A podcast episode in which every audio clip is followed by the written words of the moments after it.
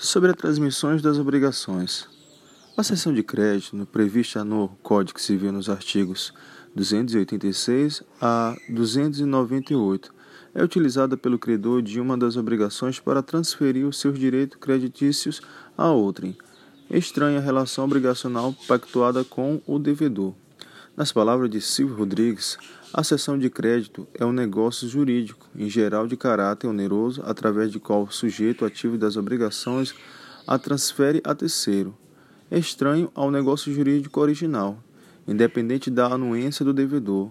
O alienante toma o nome de cedente, o adquirente o de cessionário, e o devedor sujeito passivo das obrigações, o de cedido. Denomina-se acedente aquele que transfere o crédito a que tem o direito, sendo denominado cessionário, aquele que recebe o crédito transmitido e cedido o devedor da obrigação.